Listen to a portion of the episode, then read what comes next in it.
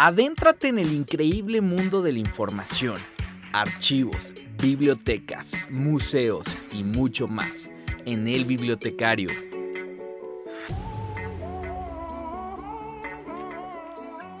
A lo largo de mi vida he aprendido palabras que me han servido como claves para ataviar el lenguaje, formar una identidad y posicionarlo.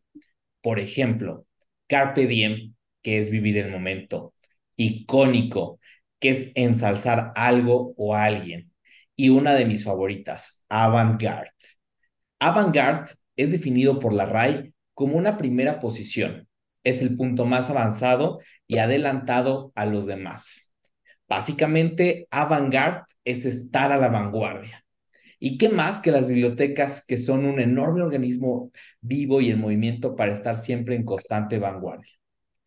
Porque en las bibliotecas les cuento que no solo hay libros, sino hay medios audiovisuales, que son materiales que se utilizan en una combinación de imágenes, sonidos y texto para comunicar información, apoyando a la investigación, el fortalecimiento académico, la divulgación y el entretenimiento.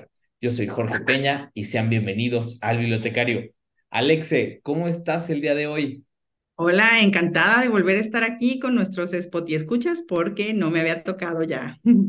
Excelente, Alex. Cuéntame, dentro de las bibliotecas hay medios audiovisuales. ¿Y cuáles son estos?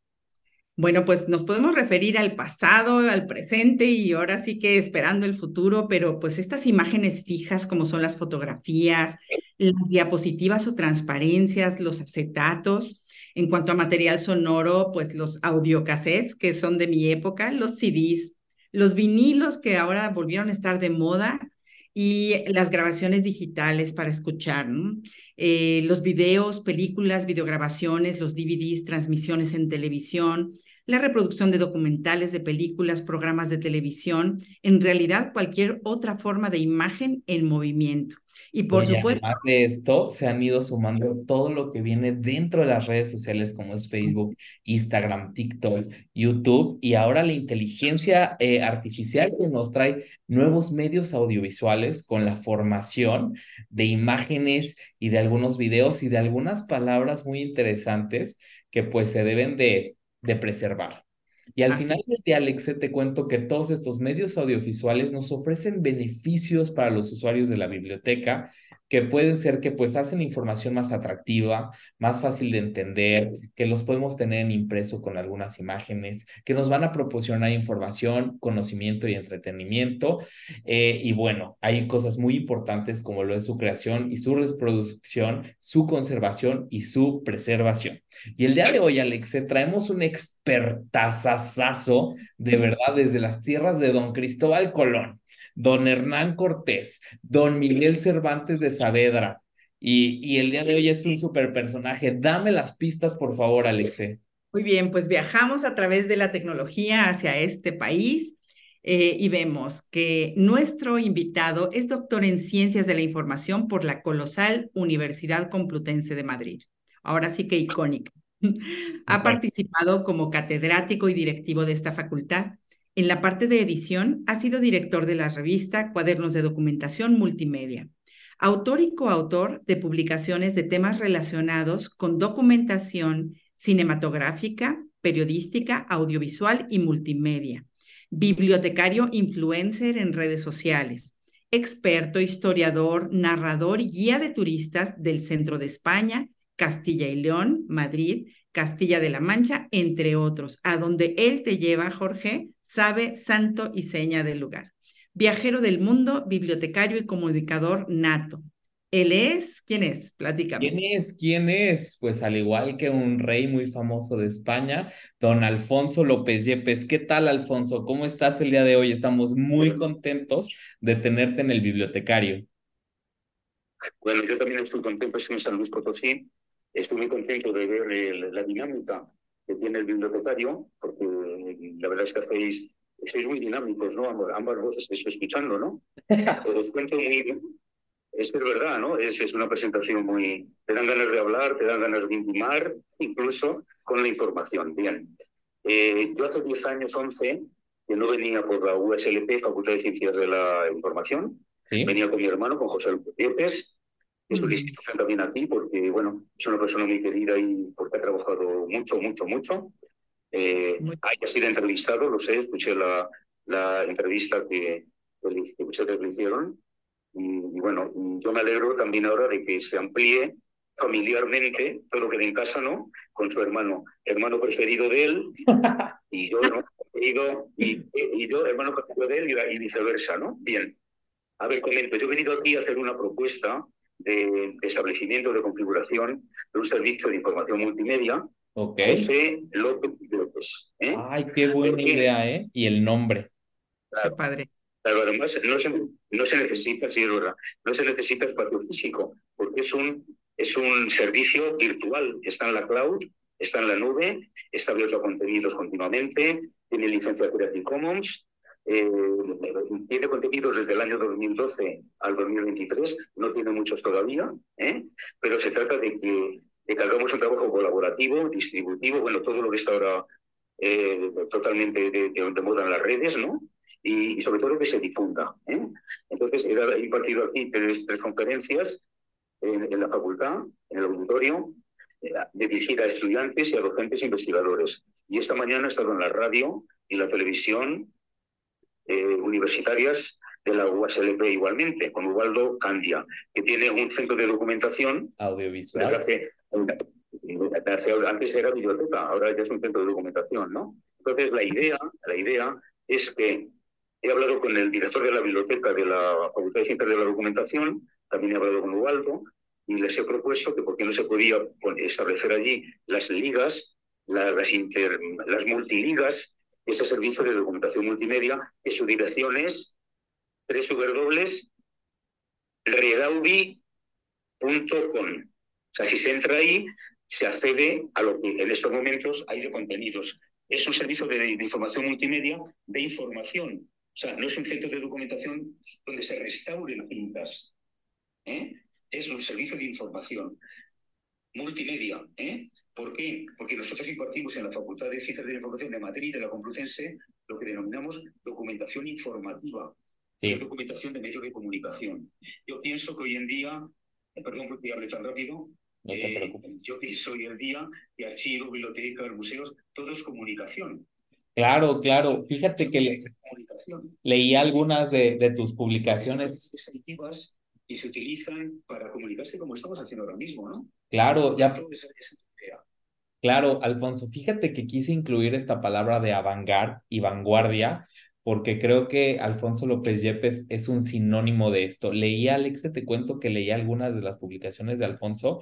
En los 90, me imagino que finales de los 80 también, Alfonso ya escribía sobre medios audiovisuales. En ese tiempo solo teníamos a lo mejor algo de prensa, primeras páginas, cuestiones de televisión, pero conforme vas leyendo sus publicaciones, ves que él se iba actualizando. Y bueno, el día de hoy nos trae incluso la, la primicia y la buena noticia de la formación de este centro de, de documentación de, de medios audiovisuales. Alfonso, para que la gente comprenda y nuestros spot y escuchas comprendan mejor, ¿cuál es la definición que tú das a los medios audiovisuales? Bueno, yo, yo incorporaría un calificativo más porque a mí se me queda hoy en día, me imagino que ustedes también, eh, hablar de archivos audiovisuales. Yo creo que habría, que habría que hablar de archivos multimedia. Archivos multimedia. Eh, eh, la, la, la, multimedia es todo, es una integración, es una transmedia, es una diversificación, es un, no sé, es algo que integra contenidos en diversos formatos. Si hablamos de audiovisual, parece que solo video, ¿no? O audio, o audio-video. Y ahora también tenemos texto e imagen fija, que está todo integrado e interligado. Si, si accedieran a ese servicio de información, verían que ahí está la información sistematizada por temáticas, por ámbitos de trabajo, y, que ahí hay unas posibilidades de trabajo impresionantes, ¿eh? porque tiene un sumario arriba, un menú que dice, proyecto es un proyecto, que empezó en el 2012. Está abierto siempre, porque estamos hablando de la ciencia abierta, ¿no? Estamos en plena plena ciencia abierta y pleno eh, de colaboración del conocimiento, ¿eh? y compartición, lo he dicho antes, y distribución y difusión. O sea, yo apuntaría a hablar de archivos multimedia, transmedia incluso, ¿eh? transversales todavía más. Son conceptos que se utilizan ahora, ¿no? Y eh, estaría muy pendiente de qué evolución tiene la inteligencia artificial. Claro. ¿Por dónde va? Porque puede ayudar mucho, ya está ayudando a los trabajos de los bibliotecarios, los archivistas, en cuanto a recuperación de información, porque ahora el chat GPT o GPT ya lo, lo, recupera automáticamente. No hay que tener mucho trabajo para los bibliotecarios, pero hay otras funciones que la, inteligencia artificial todavía no llega a eso, como, como bien sabéis, ¿no? Es pensar, no hay algoritmos todavía que, eh, que solucionen eso, el pensar, el sentimiento, el... Me, me explico, ¿no? Eso todavía no está. Claro, claro. Qué importante porque como con lo que mencionas, Alfonso, o sea, el hecho de no, de no solamente entender los medios audiovisuales, inclusive ni siquiera solamente multimedia, sino este concepto de transmedia, ¿no? Que ahora este, se viene hablando de esto hace ya años, pero me parece que cada vez es una realidad más eh, tangible y cómo es el aspecto colaborativo, o sea, no solamente distintos medios, ¿no? Sino el aspecto colaborativo y cómo las personas, los usuarios, también juegan un papel en esta parte, ¿no? En el hecho de contar historias y en el hecho de que justamente trasciendan y se detone todo el poder, ¿no? De compartir toda esta información. Sí, pero eso estoy comentando que, que si hay herramientas que permitan y posibiliten el, incluso el, el, el, usuario de la, de, la calle puede acceder ahí. Es decir, eh, tiene que estar también controlado, es decir, tiene que haber unas contraseñas para acceder, porque la información es muy voluble si no está protegida, ¿no? Entonces, lo que se, lo que se ofrece es que eh, es, un, es un servicio, o sea, es un sitio eh, que está abierto a ampliar información, actualizarla, tanto por docentes, por investigadores, o sea, por especialistas, expertos, como por estudiantes. Hay que controlarlo, obviamente, ¿no? Pero eso tiene varios pasos. La idea es que ahora la gente se informe de que eso existe, que lo vean, que hagamos algún tipo de, de, conversación de, por, Zoom. estamos empezando ahora, ¿no? Yo, yo lo tengo muy claro, pero la gente, hay mucha gente que lo sabe que existe, que lo conoce. Hay que difundir. Yo soy periodista ah. también, ¿no? Entonces, hay un problema es que podemos producir maravillosa información científica, pero que solo la conozcamos nosotros, porque no se da a conocer, toda difusión es poca. ¿eh? Entonces hay que utilizar herramientas para atraer, intuitivas, para mm, entusiasmar al usuario para que entre, consulte, vea y, y, lo recordemos el Día Mundial del, Patrimonio Audiovisual, que, que, bueno, yo estoy hablando hoy para el año que viene incluso, ¿no? O sea que todo esto ya, he apuntado algo pensando en el año que viene, porque se está acabando este año. ¿eh? Te digo, eres totalmente vanguardia, eres totalmente vanguardia. Alfonso, pues sabemos que tienes una agenda muy ajustada de tiempo y de verdad nos dejas eh, con muchas pautas para analizar, para continuarte leyendo y pues para seguir investigando sobre este interesante tema que son los, eh, pues sí, las cuestiones multimedia que están dentro de las bibliotecas. Para terminar con esta eh, muy padre entrevista, como decimos en México, muy guay. Nos gustaría hacerte un juego que se llama Tic Tac Talk, que te hacemos una, o te preguntamos una palabra y nos dices la primer palabra que se te venga a la mente. ¿Te parece? Bueno, puedes decir algo, entre paréntesis, quiero señalar algo. Sí. Me gustaría que, eh, que accedieras, lo vamos a tutear, que somos compañeros de, de Fatilas. Me gustaría que accedieras a YouTube, que teclearas Alfonso López Yepes, que entraras en, en, el, en el, el, canal que yo tengo de RTU TV Doc. Sí. Donde hay 1800 videos de todo esto que estamos hablando. Influencer, influencer bibliotecario, se los dije, se los dije.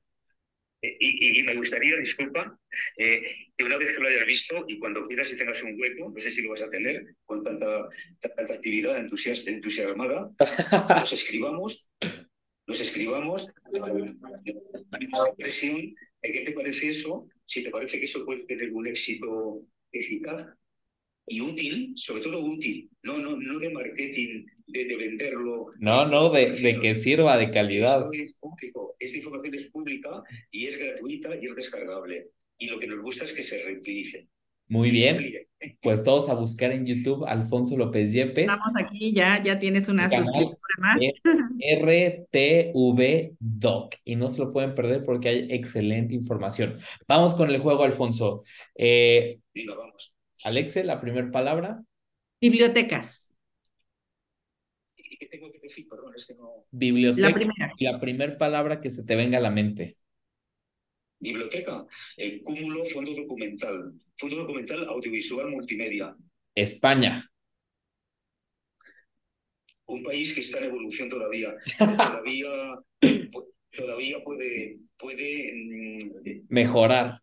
Producir más información audiovisual, porque la información audiovisual y el Día Mundial de Patrimonio Audiovisual es la memoria histórica de la aldea global, de, nuestro, de nuestras instituciones y de nosotros mismos la, memoria histórica, la memoria. Ahí te va la otra. Multimedia. Los archivos, etcétera. multimedia. Media, media, medios de comunicación. Lectura. Multimedia. ¿Perdón? Lectura. Lectura. Eh, compatibilizarlo con el audio, con el video, y con la multimedia. Y ahí, completarlo. Ahí te va la, la última palabra y nos queremos quedar con nuestro corazón latiendo al máximo, que es el buen Pepe. No, no, no entiendo, es que lo oigo mal, oigo eco. El buen Pepe. Ah, el buen Pepe. El buen, el, el, buen Pepe, Pepe está vivo. Ay, sí. Porque me lo he traído conmigo, en mi mente y en mi corazón. ¿Por qué? Porque antes de fallecer, habíamos planificado un viaje a México de nuevo juntos, porque hacía tiempo que venían, no veníamos juntos, juntos los dos, en octubre de este año. Y como no ha podido ser, yo he tenido que venir, porque yo me sentía, yo, soy un hombre cumplido de palabra, ¿no? Y más tratándose de mi hermano, que le admiramos mucha gente, ¿no? Le admiramos y le, le queremos. Queremos. Creo que hay que destacarla. Es que mi hermano que creó la teoría de la documentación que fue el primer catedrático de documentación en España, que es doctor honoris causa por la UMSA de Bolivia. Sí. No se quedó solo en la conceptualización, sino que también escribió sobre cine, sobre periodismo, tiene un canal en YouTube y siempre ha tenido, ha ido simultáneamente evolucionando juntamente con la evolución de la sociedad de la información. Excelente, pues muchas gracias, Alfonso. Eh, estamos muy agradecidos de haber contado el día de, el día de hoy. Nos vamos a poner a ver el canal, se los repito, RTV Doc, no se lo pueden perder y estamos en contacto. Y en la Panamericana, que ha formado parte de su vida en la última fase, es cuando... Eh, Hace la revista. Escribió la ruta de Hernán Cortés. Claro. Es una maravilla porque fotografiaba, hablaba, hay video, todo eso está en el servicio de información multimedia. Excelente, pues ya nos surge que salga y por favor, Alfonso, infórmanos sobre toda esta eh, premicia que vaya a salir y, y, danos todas las noticias y espero poder entrevistarte cuando sea el lanzamiento y pues esta colaboración entre la Complutense, entre San Luis Potosí y entre la Panamericana. Muchas gracias. Que en principio puedo regresar en mayo o en junio a ver si contactamos y hablamos con, con más calidad todavía. Agendamos y nos tomamos unos tequilas para recordar a don Hernán Cortés y a don José López Yepes. Súper bien. Vale, muy bien. Muchas gracias. Un abrazo fuerte desde San Luis. Y bueno, y, y que todo sea padre. todo guay. Gracias, Alfonso. Hasta luego. Adiós, buenas tardes. Adiós, adiós. Adiós. Que pues el día de hoy con un podcast súper interesante y te tengo otro invitado, ¿lo puedes creer? Y quiero entrar en debate con ustedes. El día de hoy nos acompaña eh, Humberto Martínez, él es jefe editorial de la Universidad Panamericana y pues bueno, vamos a continuar hablando con este tema de la transformación de pues de la información, Alex, es básicamente eso. Eh, Humberto Martínez, les cuento rápido, es bibliotecario, por la Facultad ah, de Ciencias de la Información de la Universidad Autónoma de San Luis Potosí. Es, eh, no recuerdo el, el título completo de la maestría, pero tiene una maestría por el ITESO y tiene dos especialidades. Tiene una especialidad en pedagogía, en antropología y ética y en competencias didácticas, que pues Alexe eso fue su maestra, entonces lo conoce muy bien y es su compañera y pues bueno, bien. Gran amigo, gran amigo. Gran amigo, ¿cómo estás Humberto? Muy bien, muchas gracias Jorge, gracias por la invitación. Oye, pues el día de hoy muy contento y, y qué bueno que estás aquí para hablar de esta parte de la transformación de la información.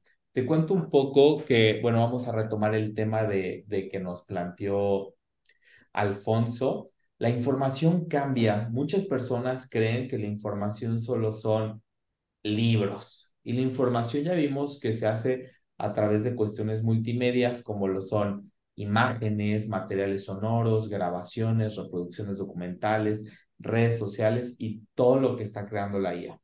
Pero hay algo muy importante, Alexe, la transformación que han tenido las revistas. Entonces, cuéntanos, eh, Humberto, ahora que estás en toda esta parte del editorial y con tus conocimientos de bibliotecario, ¿qué transformación has visto las revistas? Creo que ya hasta utilizan plataformas para la difusión, se está reduciendo lo impreso y bueno, todas las novedades que tú nos vas a dar sobre las partes editoriales. Llevas también libros, ¿verdad? Sí, así es. Eh, ahorita estamos en, un, en una planeación en la, que, en la que pretendemos renovar un poco la operación que se estaba llevando a cabo hasta el día de hoy y efectivamente estamos, este, como parte de esta planeación, observando algunas, eh, algunos modos operandi de diferentes eh, editoriales, de diferentes universidades, de diferentes este, editoriales que vienen a, a cubrir el modelo tradicional, pero también actualmente hay algunas innovaciones que me resultan de bastante interés. Mucho de esta innovación viene eh, a este, a surgir por parte del mismo lector. ¿Qué quiero decir con esto? La modificación en el aspecto editorial se ha, se ha suscitado de una de forma en que las editoriales tanto universitarias como las tradicionales, que son las que vemos este, de modelo comercial natural, por Rúa, Magrao, etcétera, se transforman. Este, se, han tenido que acoplar a diversas este, formas en las que los lectores se, pues leen, ¿no? Entonces, eh, pues los distintos tipos de público han llevado a que, a que estas editoriales universitarias y de modelo tradicional este, brinden sus eh, formatos. ¿Por qué es esto? Son diferentes tipos de formatos en los que se ofrece la información, ¿no? Puede ser este, audiovisual, como ya lo veíamos ahorita, hace un momento, y este, pues bueno, los diversos tipos de público ya este, el mismo público decidirá cómo prefiere el formato. Tenemos los típicos eh, visuales, auditivos y kinestésicos, ¿no?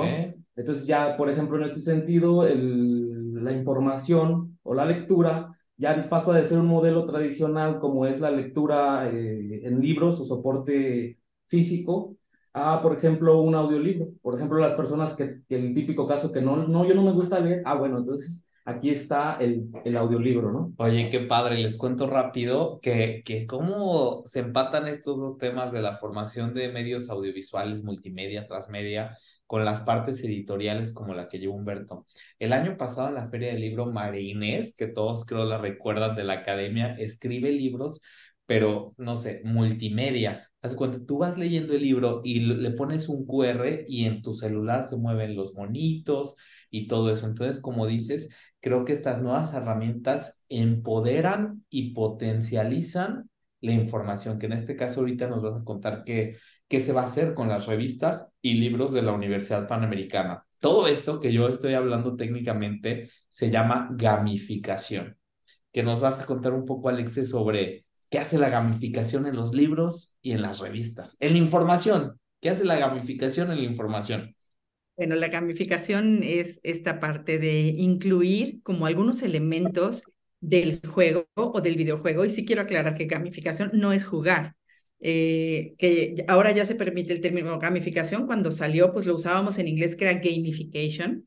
Pero sí es importante aclarar que tiene que ver con los elementos del videojuego. ¿Qué tienes tú en el videojuego? Tienes niveles, tienes retos, tienes vidas, eh, constantemente está, tienes tablero de líderes y toda esta parte que lo que provoca es como esta motivación de lograr algo, ¿no? Si tú tienes a niños en una alberca nadando, pues está padre, están aprendiendo a nadar, lo que tú quieras, pero en el momento en que alguien dice, vamos a ver quién llega primero a la siguiente orilla, en ese momento, entonces ya cambia la dinámica, ¿no? Entonces, la gamificación que ahorita se utiliza en la educación en muchos medios, y bueno, ahorita lo que estás mencionando, se me hace muy interesante porque finalmente somos lúdicos y podemos aprovechar esa parte de nosotros para lograr objetivos y, eh, e ir logrando retos a lo largo de nuestra vida. Exacto, entonces ya tenemos otra palabra clave y la gamificación va a estar como ese elemento multimedia, interactivo 2.0 dentro de la información. Humberto, ahorita la, la jefatura editorial está recién creado, pero ¿qué novedades o qué buenas noticias nos esperan respecto a todo lo que se vaya a crear? Cuéntanos qué, qué se vienen nuevas revistas, nuevos libros, qué es lo que se viene para la editorial. Claro que sí, Jorge. Bueno, en primer lugar, y como mencionaba Alexe, eh, la, la, ludificación es importante. Entonces, eh, nosotros tenemos muy claros que los soportes van a ser nuestro principal aliado. Entonces, eh, por ejemplo, la gamificación aportaría muchísimo para nuestro público, que, es, en su, que serían los kinestésicos, ¿no?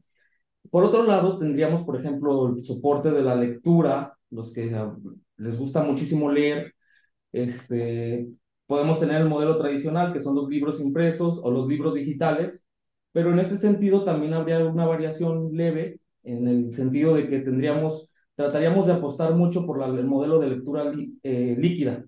¿Qué quiere decir esto? ¿Qué es eso? la lectura líquida quiere decir que eh, cuando tú lees un libro digital o un documento digital, eh, esto lo puedes hacer, lo puedes leer en cualquier tipo de soporte ah, ok. en la compu, un ebook, una tablet, un, eh, no sé cómo se llaman las de Amazon, Kindle. un Kindle, en todo eso. Entonces, ajá, entonces eso generalmente puede trabajar de mejor forma con los ebooks, con los EPUB. Eh, entonces, bueno. Eh, es la tendencia a las lecturas líquidas. Lectura líquida. Y... es una manera de democratizar, ¿no? También de dar acceso pues, un poco más abierto a todas las, a toda la ¿Qué, pasan? Por ejemplo, las Kindle, es, verdad esto de la democratización, se escucha muy romántico, pero yo no tengo una Kindle y voy en el aeropuerto y envidio al de al lado que trae su Kindle y va leyendo su libro. ¿Sabes? Ah, a lo mejor... pero tienes la app que puedes bajar a tu celular. De ponerla, claro. ¿Nos decías? Eh, sí, bueno, y entre otras cuestiones como que los equipos editoriales, este, por ejemplo, los equipos de cada revista se están robusteciendo en el sentido de que están adquiriendo un mayor compromiso, ¿no? Se está haciendo el trabajo con mayor este, solidez y entonces este, los trabajos por revisión por pares, este, en, en general el compromiso editorial está a tope, este, lo que garantiza de algún modo la, las, que las publicaciones académicas cumplan con un rigor estricto ¿no? de, de científico, académico.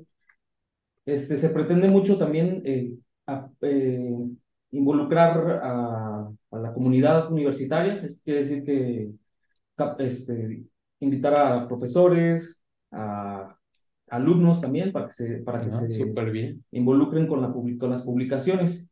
Entonces, bueno, para cerrar un poquito el tema también de, de de las publicaciones, de los libros, revistas, este, comentar que la universidad estará realizando eh, anualmente este, convocatorias de publicación.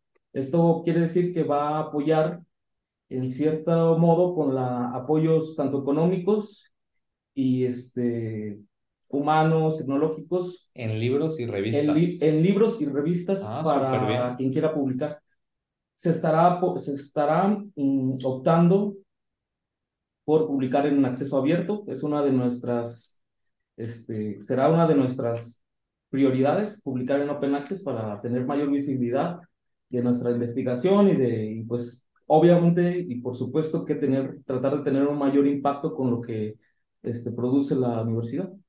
Ok.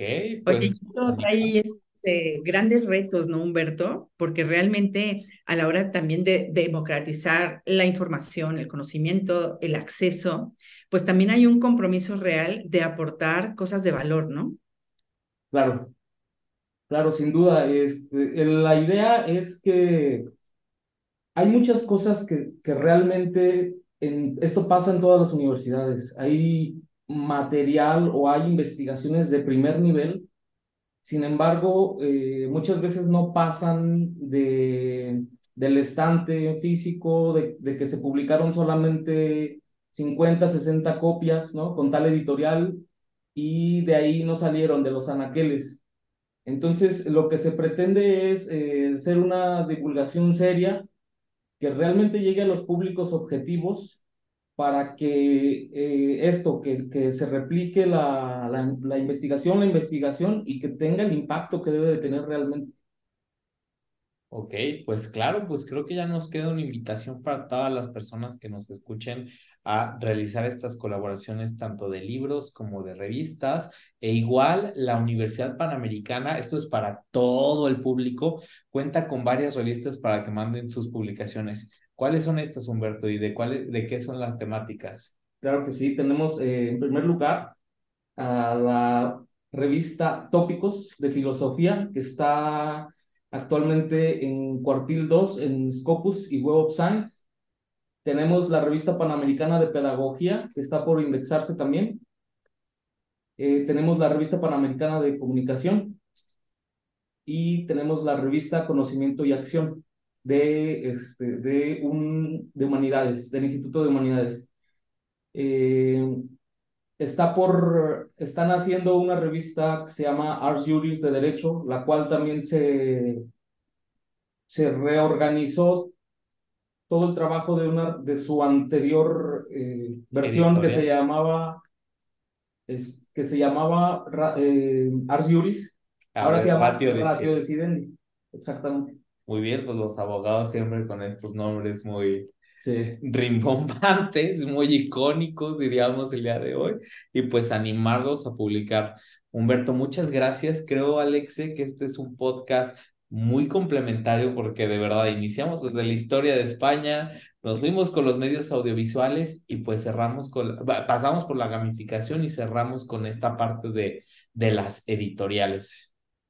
Muy bien, y este concepto que nos trae Humberto de lectura líquida, publicación líquida, todo lo que es la, digo, pues obviamente nos viene a la mente el libro de Bauman, ¿no? De Sigmund Bauman, este, y sus teorías sobre la modernidad líquida.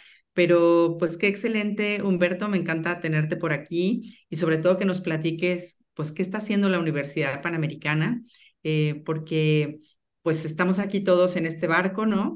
Y desde las bibliotecas, pues nosotros tenemos una gran oportunidad de llegar a nuestros usuarios y que ellos realmente tengan acceso a todo esto que es tan valioso. Nada más quisiera hacer un último comentario y es que eh, muchas veces los usuarios o nosotros mismos no, no leemos o decimos, no nos gusta leer, eh, prefiriéndonos a la lectura en formato impreso o las letras, ¿no? O sea, eh, el libro, el tener. la, la, realidad es que muchas veces no nos conocemos en el sentido de que no, somos, no sabemos cuál es nuestro estilo de aprendizaje. Una vez que definimos cuál es nuestro estilo de aprendizaje, por ejemplo, si nosotros decimos soy más visual, soy más auditivo, eh, podremos determinar si soy más auditivo, puedo decir, ¿sabes qué? Yo hago un lado los libros, pero me voy a, por ejemplo, una plataforma como Audible a este, suscribirme y eh, poder estar uh, escuchando audiolibros, ¿no? Entonces ya, este, incluso si no tengo tiempo, por ejemplo, en el, en el gimnasio, podré estar haciendo lectura por medio de los oídos. Lectura multimedia, el tema ideal de hoy. Muchas gracias, Humberto. Muchas gracias, Alexe. De verdad, este, uno de los podcasts más ricos que van a poder escuchar. Y, y, pues ya cerrando, como siempre les traigo esta última sección de Desde el Estante y quise buscar un poema de amor, pero multimedia, basado un poco en un libro. Ahí les va. Dice, el amor es la única cosa del mundo por la que vale la pena luchar. Esta es de la película Moulin Rouge con la dirección de Baz Luhrmann del año 2001. Spotty escuchas, hemos llegado al final de este podcast. Los invito a que nos sigan escuchando y pues que nos sigan siguiendo en nuestras redes sociales. Y pues esto fue El Bibliotecario. Gracias. Hasta luego. ¿Verdad que fue cero aburrido hablar de bibliotecas? Te invito a que continúes escuchando El Bibliotecario